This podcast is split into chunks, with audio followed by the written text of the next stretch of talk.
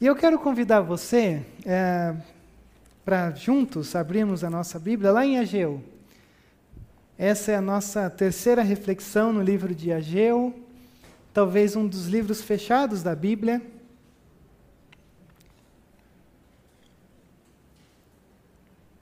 Um dos livros que tem sido é, não usado pelos pregadores ou as reflexões que que nos enriquece, mas que também é palavra de Deus, inspirada de Deus, e que nos ensina, norteia a nossa vida.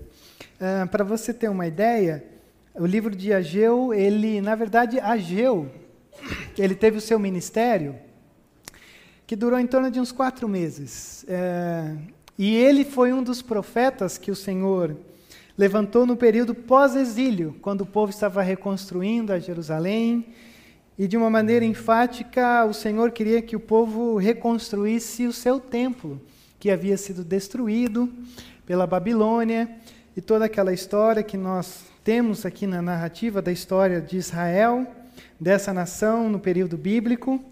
E aí, uma das coisas que acontecia diante dessa, dessa reconstrução do templo, e na verdade é uma das. é a, é a nossa divisão e, aliás, agora nós temos também gravado né, os, as mensagens, aí você pode depois lá acessar no, no YouTube para você acompanhar essa série.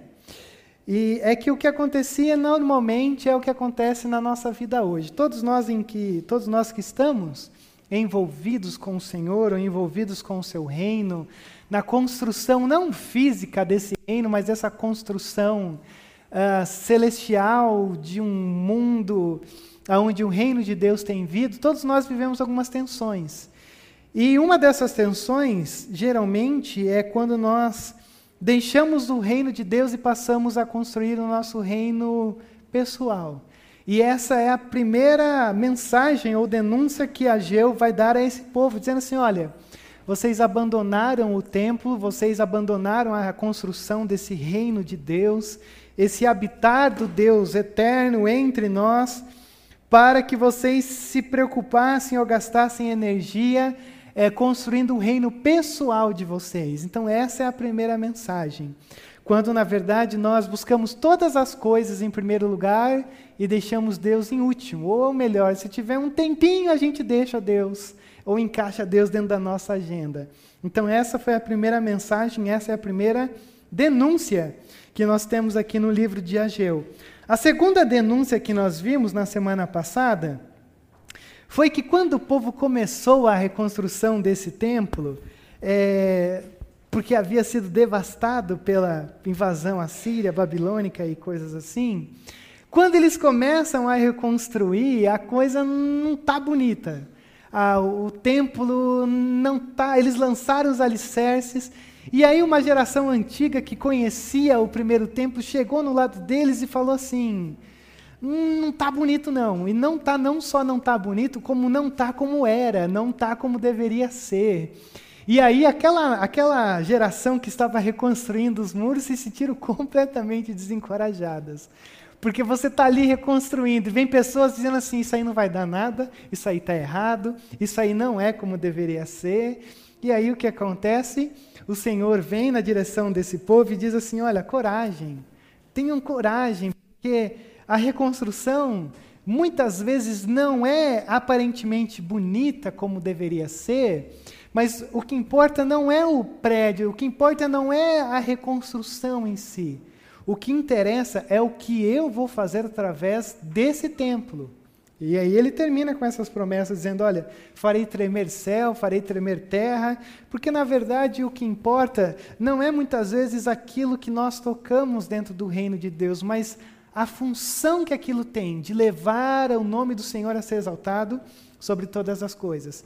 E curiosamente, o livro de, de Ageu, ele é um livro que traça ou ele descreve datas e datas exatas. Se você tem a versão NVT, você vai ver que a sua versão ela vai dar datas exatas trazendo para o nosso mundo de hoje. Embora o calendário judaico ele tenha essa diferenciação do nosso, mas você vai ver, por exemplo, é, que se passaram mais ou menos uns quatro meses depois da primeira mensagem, depois uns dois a três meses da segunda mensagem, e novamente o Senhor tem uma palavra ao povo de denúncia. Então, só para você entender uma coisa interessante, que a gente muitas vezes acredita, mas a gente às vezes, é, nos momentos que ela acontece, a gente entra em tensão, de que nós somos pessoas difíceis de lidar. Você é alguém muito difícil de lidar. Por quê?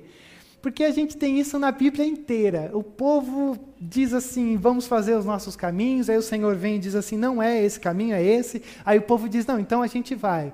E aí dá umas duas, três semanas seguindo a regra de Ageu. Aí o povo começa a se desviar. Aí Deus vem novamente e diz assim: olha, vocês se desviaram do caminho e essa é a rota. E aí o povo: não, então agora a gente vai. Aí passa mais um tempo, alguns dias, uh, e aí o povo já caiu de novo. E é por isso que a gente tem que estar na igreja.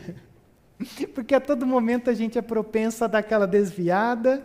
E aí é muito bom quando o Senhor vem na nossa direção e diz: Não, a rota é essa. Não procure atalhos, não se sinta frustrado diante de algumas coisas, mas sabe que você é difícil de lidar. E graças a Deus que nós temos um Deus que ama lidar com pessoas difíceis.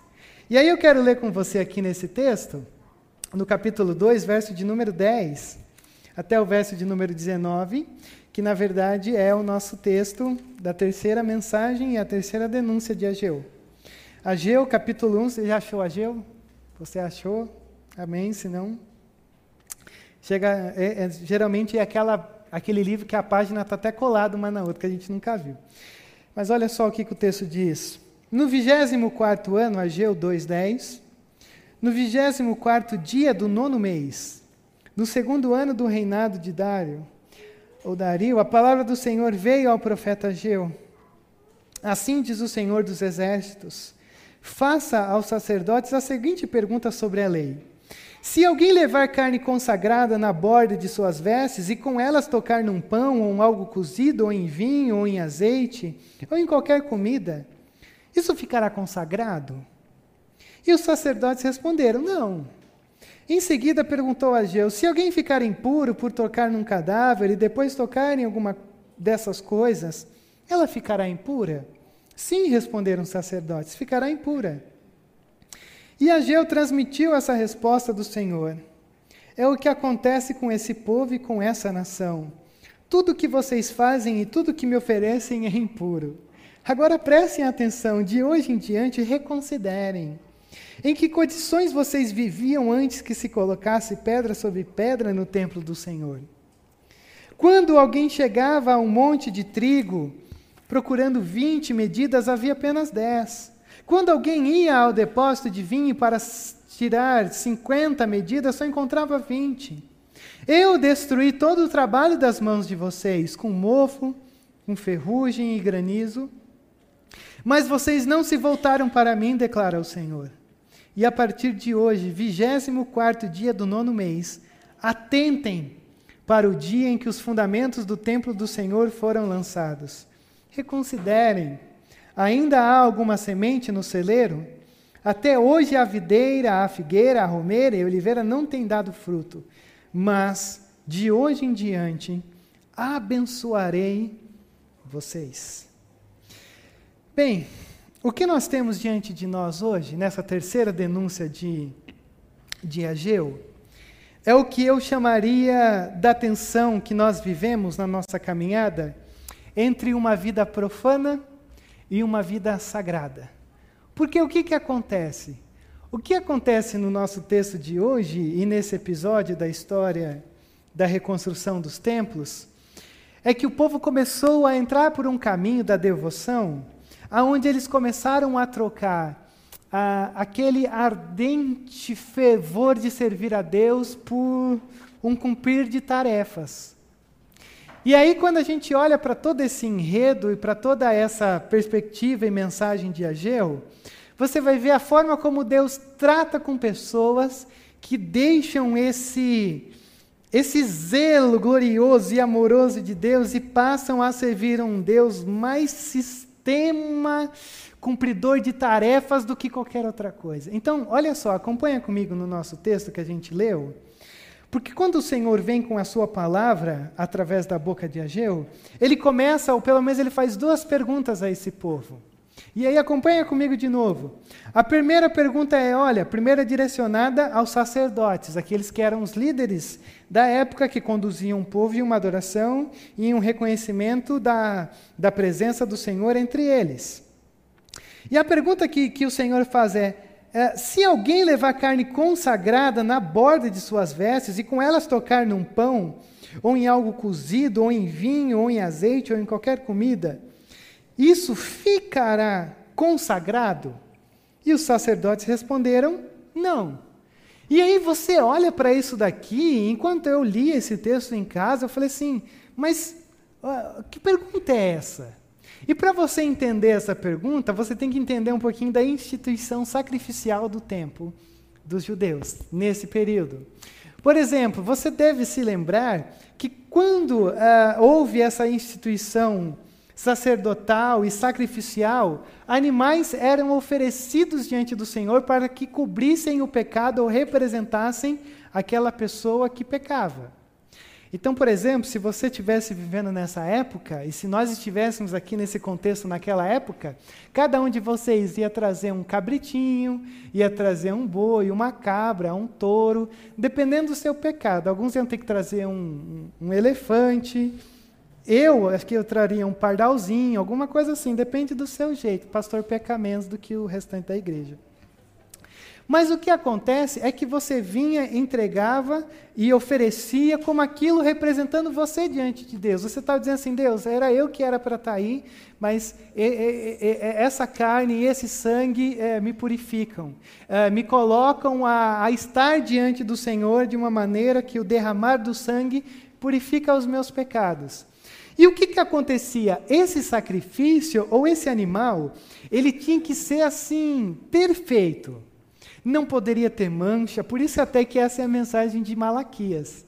O pessoal começou a levar sacrifícios a Deus de animal cego, manco, é muito ser humano. Tipo, você começou a levar o que restava para Deus, dizendo assim: Deus, olha, nós estamos aqui. Aí o Senhor vem e diz assim: Meu, para com isso, não está rolando. E aí o que, que acontece? O pessoal tinha que levar um animal puro, mas não só puro pela sua natureza, de não ter mancha, de não ser cego, manco, coisas assim, mas ele também não poderia tocar em nada. A carne do animal sacrificado não poderia tocar em nada que o purificar, é, é, que o tornasse sujo, que o tornasse impuro. E aí a gente tem uma tensão, porque quando o sacerdote pegava essa carne e a conduzia até o templo, e aí fazia o sacrifício, depois derramava o sangue. Uh, os estudiosos dizem que quando ele diz assim, olha, se você pega uma carne consagrada e coloca na borda das suas vestes e ela tocar em pão, ou cozido, ou vinho, tal, qualquer outra coisa, não vai ficar é, impuro. Porque diz, dizem que eles pegavam uh, com aquelas vestimentas dos sacerdotes e eles colocavam, vamos imaginar assim, a carne na borda da roupa para que não tocassem nada. Porque se tocassem qualquer coisa, você perdeu o seu sacrifício. E aí o Senhor vem nessa história ou nessa mensagem e diz assim: olha, uh, se por acaso você pega o seu sacrifício e aí você derruba no chão, se toca em você, Vai ficar puro ou vai ficar impuro? Aí o sacerdote diz: vai ficar impuro. Se tocar em qualquer coisa, essa carne que iria ser consagrada ficará impura e nós não podemos oferecer a Deus. E aí vem a segunda pergunta do verso de número 13, quando ele diz assim: E em seguida perguntou a Ageu: E se alguém ficar impuro por tocar num cadáver e depois tocar em alguma dessas coisas, ela ficará impura? Sim, responderam os sacerdotes, ficará impura. E aí, para entender isso aqui, você tem que ir lá em Levítico 22, aonde havia uma lei cerimonial, aonde você não poderia tocar em qualquer tipo de corpo morto, porque se você tocasse num corpo morto, uh, você se tornava impura ou impuro, e aí você tinha que ter todo um ritual de purificação, você não poderia entrar no templo por um determinado período, até que houvesse esse ritual para você ficar limpo e poder entrar no templo. Tá, e daí? Que, que, qual que é essa mensagem, ou, ou qual é a grande ideia de Deus ao dizer para esse povo e denunciar o pecado desse povo a partir dessas duas ilustrações? É muito simples. A primeira pergunta, Deus está dizendo assim: pureza é transmissível? Alguém se torna puro por encostar em alguma coisa pura? Não. E a outra pergunta é: impureza é transmitível, transmissível? E a resposta é sim. Um exemplo simples para você entender. Se você está doente, com alguma suspeita de alguma doença, uh, e você vai para o hospital e o pessoal vê que o negócio é complicado, a primeira coisa que o pessoal vai fazer é te isolar. Por quê? Porque isolado, você não vai entrar em contato com outras pessoas e as outras pessoas pegarem a sua doença, receber esse presente. Ponto. Aí eu pergunto para você: uma pessoa que precisa de saúde, existe um isolamento ou existe um quarto de comunhão que está todo mundo puro, limpo, com uma saúde perfeita? E aí você pega a pessoa doente e coloca lá para que ela fique pura e sem doença como os outros? Não. Por que, que isso aqui é simples, mas isso aqui é profundo? Porque no verso 14 o Senhor vem e diz assim: Olha, João, então diga mais a, a parte prática da coisa. É o que acontece com esse povo, é o que acontece com essa nação. Tudo que vocês fazem, tudo que me oferecem é impuro. E aí que eu quero chamar a sua atenção. Porque você imagina você dentro desse povo. Ora, o Senhor te trouxe da Babilônia, o Senhor te encoraja a reconstruir o templo, o Senhor te, te, te é, restabelece as festas de celebração e você restabelece na sua vida as festas, as celebrações. Você busca o Senhor, você está ali diante de Deus, e aí o Senhor vem para você e diz assim: Olha, é, Rodrigo, não me interessa nada das suas atividades, não me interessa o seu culto, não me interessa o seu estudo, a sua leitura, a sua oração, porque tudo que você está fazendo é sujo. Poxa vida, por que, que essas pessoas que estavam fazendo, ou essas pessoas que se encontravam num estado que todos nós desejamos de pessoas atuantes, por que, que Deus vem com uma mensagem dizendo assim, vocês são sujos? Ou o que, que Deus considera sujo, ou por que, que Deus considera alguém imundo? E aí que vem a grande questão para a gente aqui. Porque quando Deus o Senhor vem diante desse profeta dizendo: vocês são impuros, é porque muitas vezes você e eu corremos um sério risco de dedicar tudo que nós temos ao Senhor. Talvez você dedique o seu tempo, você fala assim: não, eu vou reservar esse horário para estar nos trabalhos da igreja. Vou trabalhar, vou reservar esse tempo para fazer os serviços do Senhor, para trabalhar em missões, para fazer qualquer coisa que envolva o Senhor. Talvez você seja uma pessoa que diz assim: não, olha, é, eu, eu vou separar alguns recursos que eu tenho para dedicar ao Senhor. Ou você seja aquela pessoa que diz: Não, eu, eu vou dedicar a minha atenção, eu estou no culto, é, eu vou dedicar a minha atenção aos estudos da palavra. E a gente muitas vezes corre um sério risco de dedicar todas as nossas questões da vida e atividades, mas se esquecer de dedicar aquilo que é o principal ao Senhor o nosso coração. Porque o que está acontecendo aqui, o grande problema, a grande tensão do nosso texto, é que essas pessoas começaram a entrar num ativismo religioso, onde elas reconstruíam, onde elas iam, elas faziam, elas estavam envolvidas aparentemente com a obra de Deus, reconstruindo o reino de Deus, estavam ali, você olharia e dizer assim: olha, pessoas que estão fazendo. Mas o Senhor vem e diz assim: só que tem um problema. Tudo delas está ali, mas o coração delas, não. E como eu poderia traduzir isso hoje para o nosso tempo? Quando a gente começa a fazer da nossa relação com Deus um simples cumprir de tarefa. Eu vou ao culto porque eu aprendi que domingo à noite tem que estar no culto. Eu vou na escola dominical porque eu simplesmente aprendi que cedo tem que estar na escola dominical. Nas reuniões dos lares, nos estudos. Eh, eu aprendi, eu aprendi, eu aprendi. E a pergunta que eu faço: você aprendeu também que você tem que colocar o seu coração em cada atividade dessa? Senão o Senhor vem e diz assim: você está fazendo muito, mas você está esquecendo o principal. Você está olhando para o meu reino e, na verdade, você está construindo uma espiritualidade que é só aparente, que é só ativismo. Você faz muito, você está envolvido em muito, mas você está esquecendo que eu sou o Deus que não está procurando pessoas que fazem, mas eu estou procurando pessoas que eu faça.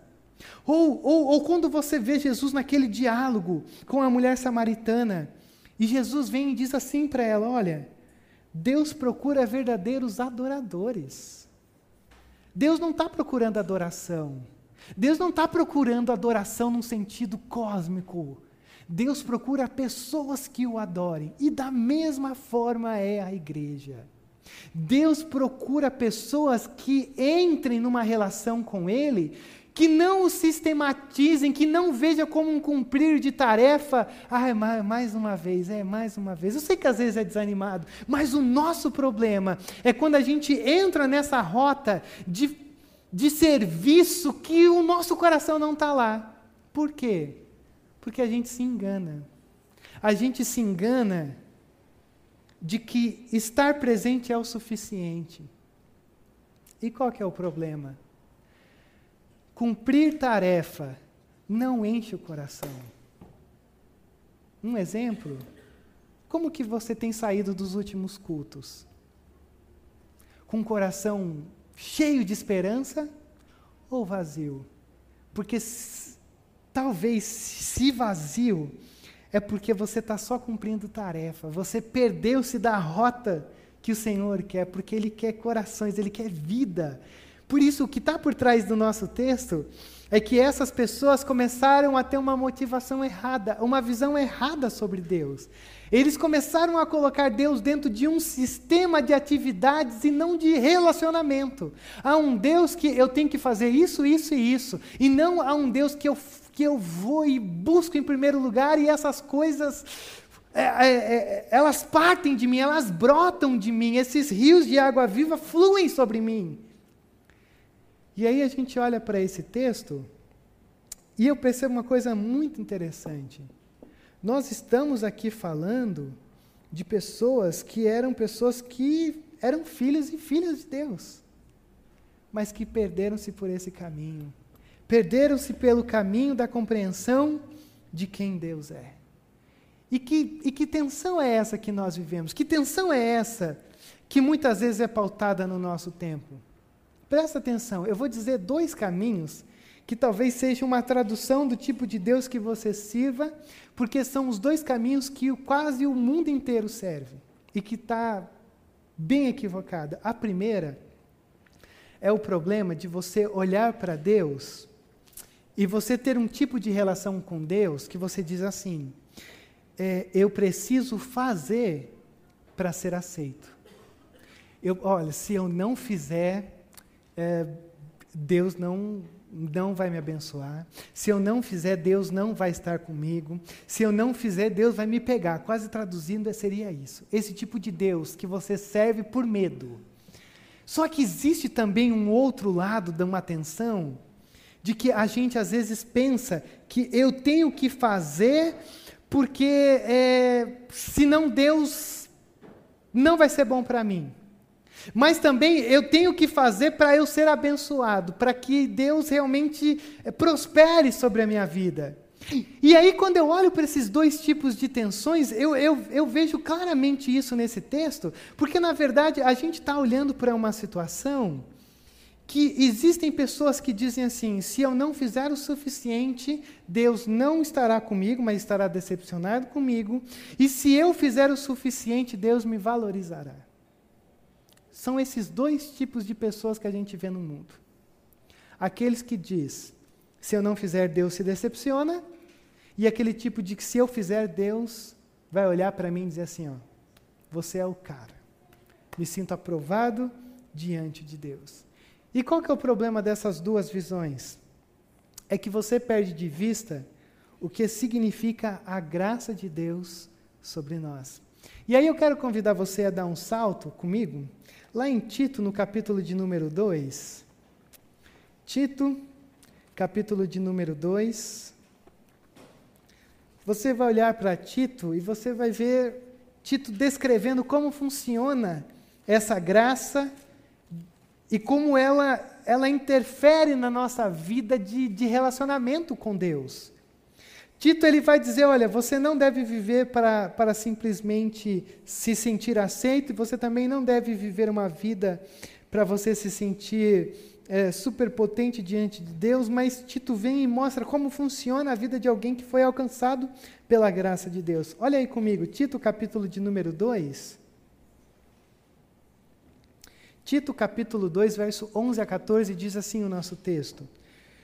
Porque a graça de Deus se manifestou salvadora a todos os homens. E ela nos ensina a renunciar à impiedade, às paixões mundanas e a viver da maneira sensata, justa e piedosa nesta era presente, enquanto aguardamos a bendita esperança, a gloriosa manifestação de nosso grande Deus e Salvador Jesus Cristo e ele se entregou por nós a fim de nos remir de toda a maldade e purificar para si mesmo um povo particularmente seu, dedicado à prática de boas obras. Se eu perguntasse para você, ou se alguém chegasse para você amanhã e perguntasse assim: como ou o que, que eu faço para ser aceito por Deus? O que, que você responderia?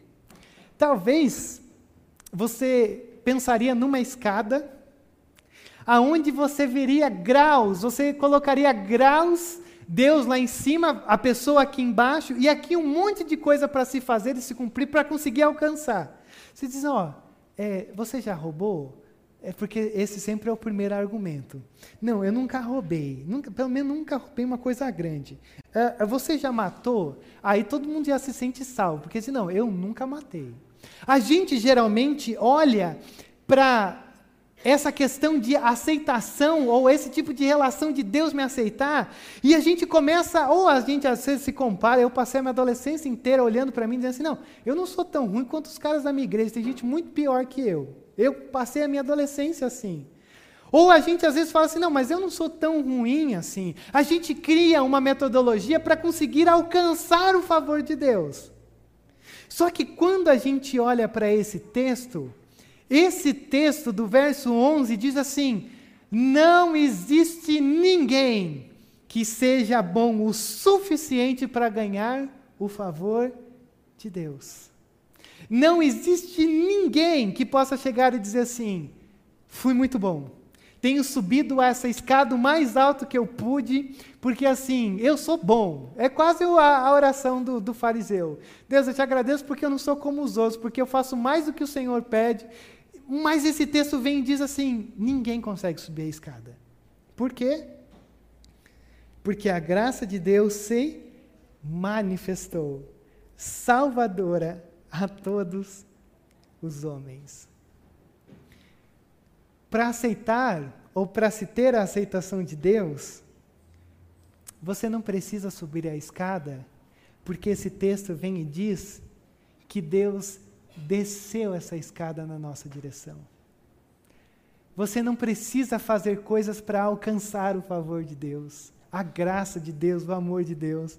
Mas, leio novamente, a graça de Deus se manifestou salvadora ele providenciou esse amor, essa graça, esse cuidar, esse, essa relação conosco. Por isso que ele diz que essa graça me remiu, me purificou. E essa graça de Deus é algo tão profundo, mas tão profundo, que não se baseia naquilo que você faz ou deixa de fazer, mas se baseia naquilo que Cristo fez por você na sua cruz. Por isso, é, estar um, numa igreja ou ir a uma igreja é, não te torna cristão. Da mesma forma que ir ao McDonald's não faz de você um Big Mac. Ou um Burger King lá, que do Whopper. Não. Não é assim que funcionam as coisas de Deus. E olha só que coisa profunda esse amor de Deus, porque não acaba aí, mas assim, presta atenção, e se você tiver dúvida, me procure depois. Não existe nada que você faça para Deus te amar mais e para Deus te amar menos porque não é pautada no subir ou descer da sua escada, mas é pautada por aquilo que Cristo fez. Esse amor não depende de você, não é baseado de você, até porque se fosse Deus, já tinha fulminado você e eu no primeiro momento da nossa vida. Mas essa é a grande beleza da nossa fé, do nosso cristianismo, do que a gente está pregando aqui. Que o amor de Deus independe de quem nós somos, mas é uma resposta a quem nós somos. Essa é a beleza da nossa fé. Todas as outras crenças vão dizer: você tem que fazer isso para ser aceito ou para alcançar um nível tal. A nossa crença vem e diz assim: você tem que só abrir as mãos e dizer assim: não sou merecedor de nada e não tenho nada para oferecer. E aí você já entendeu a graça de Deus. Já entendeu a graça. Mas, Rodrigo, se Deus me ama, independente do que eu faça ou do que eu deixe de fazer, então peraí, eu tenho uma licença prêmio para eu viver a minha vida do jeito que eu quiser. E aí essa é a atenção de Romanos 6, quando Paulo vem e diz assim, mas peraí, vocês estão achando que só porque o amor de Deus é algo concreto na vida de vocês, vocês podem viver do jeito que quiser? Não, se Deus me ama, mesmo eu pecando ou não pecando, então eu vou pecar. Aí Paulo vem e diz assim, não, peraí, vocês precisam entender. Porque ao mesmo tempo em que essa graça se manifesta na nossa vida, olha o verso 12 de Tito. Ela nos ensina a renunciar impiedade e as paixões mundanas e a viver de maneira sensata, justa, piedosa nessa era presente e aí no verso 14 ele diz: e Ele se entregou por nós a fim de nos remir de toda maldade e purificar para si mesmo um povo particularmente seu, dedicado à prática de boas obras. E aí, quando você olha essa expressão e ela nos ensina, essa graça nos ensina, é porque, na verdade, o que está acontecendo aqui é o seguinte: Paulo está dizendo assim: a graça de Deus, ela é algo tão maravilhoso, porque ela apenas não te salva, ela não apenas é, te faz ser alvo do amor de Deus, mas o outro lado da moeda é que essa graça que te salva, automaticamente ela começa a te ensinar a ter uma vida santa. E aí é por isso que você não pode pensar assim, não, mas se Deus me ama, independente do que eu faça ou não, eu vou viver uma vida pecaminosa. Talvez seja porque você ainda não alcançou essa graça. Ou melhor, porque você não foi alcançado por essa graça. Porque a graça de Deus trabalha nessas duas perspectivas. Eu te salvo, mas eu também te santifico. Mas você também é responsável por, por, por buscar essa pureza, por buscar essa caminhada. Por quê? Porque ela nos ensina e em se ensinar é pedagógico. Em se ensinar tem a ver com treinamento. Uh, isso aqui não é distante de nós. Se você for como eu, um ser humano como eu, você lê um texto que diz assim: E ela me ensina a renunciar à impiedade e às paixões mundanas. Eu, eu, eu, se eu fosse na pele de Tito, eu ia dizer assim: Mas Paulo, é, Poxa vida, eu acho então que eu não, eu não fui alcançado por essa graça. Porque geralmente eu, eu, eu não consigo renunciar em piedade. Eu sou ruim. Paulo, eu sou muito ruim. Rodrigo, o, o Rodrigo aqui é muito ruim. E as paixões mundanas, é uma paixão mundana atrás da outra, Paulo. O que está acontecendo? Por isso que ele usa essa palavrinha. Ela nos ensina, ela nos treina. E treinamento é o quê? É aquela coisa de que agora eu posso ir até aqui Daqui a pouco eu posso ir um pouco mais além. Você vai treinando, você vai caminhando, você vai se moldando, você vai sendo moldado por esse Espírito Santo que vai transformando, vai mudando quem você é, ao ponto de que você aprenda que, segundo a perspectiva aqui de Paulo a Tito, salvação deve ser visto dessas duas formas. primeiro a um Deus que me salva. E essa salvação não é apenas algo de um lugarzinho guardado no céu, mas tem a ver com esse modo de vida que, que é transformador. De, de um Deus que, que habita em mim, ou como a gente já pregou alguns tempos atrás, como sendo eu a roupa que Deus veste. Deus sendo visto através de mim, desse Espírito que habita em mim, se revelou a mim e em mim. É, essa coisa de que a graça de Deus me carrega essa pureza, a graça de Deus me carrega, é, é, é, ela me leva a amar esse Deus, a obedecer esse Deus. E essa é a motivação que lá em Ageu se havia perdido, porque as pessoas começaram a se envolver com o trabalho de Deus mas eles serviam só como um cumprir tarefa. E aí vem Ageu e diz assim: vocês estão se contaminando, vocês estão errados, vocês estão pecando contra Deus, porque não não olhem para Deus como se fosse um um sistema a se cumprir tarefas, mas um relacionamento de um Deus que pede mas ao mesmo tempo dá todo o suporte. Em outras palavras, não se relacione com Deus num domingo e de segunda a sábado você se relaciona com todos os deuses que você acaba criando durante cada dia da semana. E como diria Calvino, o nosso coração é uma máquina de fazer ídolos. Você tira um, já já coloca outro. Então, o que Ageu, na verdade, está dizendo, ou o Senhor está dizendo através da boca de Ageu, é: cuidado. Cuidado com essa vida dupla, aonde você é uma coisa de segunda a sábado e no domingo você quer ser outra coisa porque você é essa outra coisa e você vai se transformar numa coisa, deixando de ser um filho de Deus. Mas preenche o seu coração com esse amor. E aí no verso 15, a reta final do texto, olha só o que, que ele diz. Agora prestem atenção, depois de levantar o problema, depois de dizer vocês estão imundos, de hoje em diante, reconsiderem. E reconsiderar, como eu tenho dito desde o começo, é a graça de Deus. Porque não era para Deus reconsiderar e nem o povo reconsiderar nada. Era para Deus já fulminar todo mundo ali, mas Deus olha e diz assim: mais uma vez estou aqui dando a oportunidade para vocês. Reconsiderem em que condições vocês viviam antes que, de, de, que se colocasse pedra sobre pedra no templo do Senhor? É uma pergunta. Quando alguém chegava a um monte de trigo, procurando 20 medidas, havia apenas 10. Procurando o depósito de vinho para 50, tinha 20.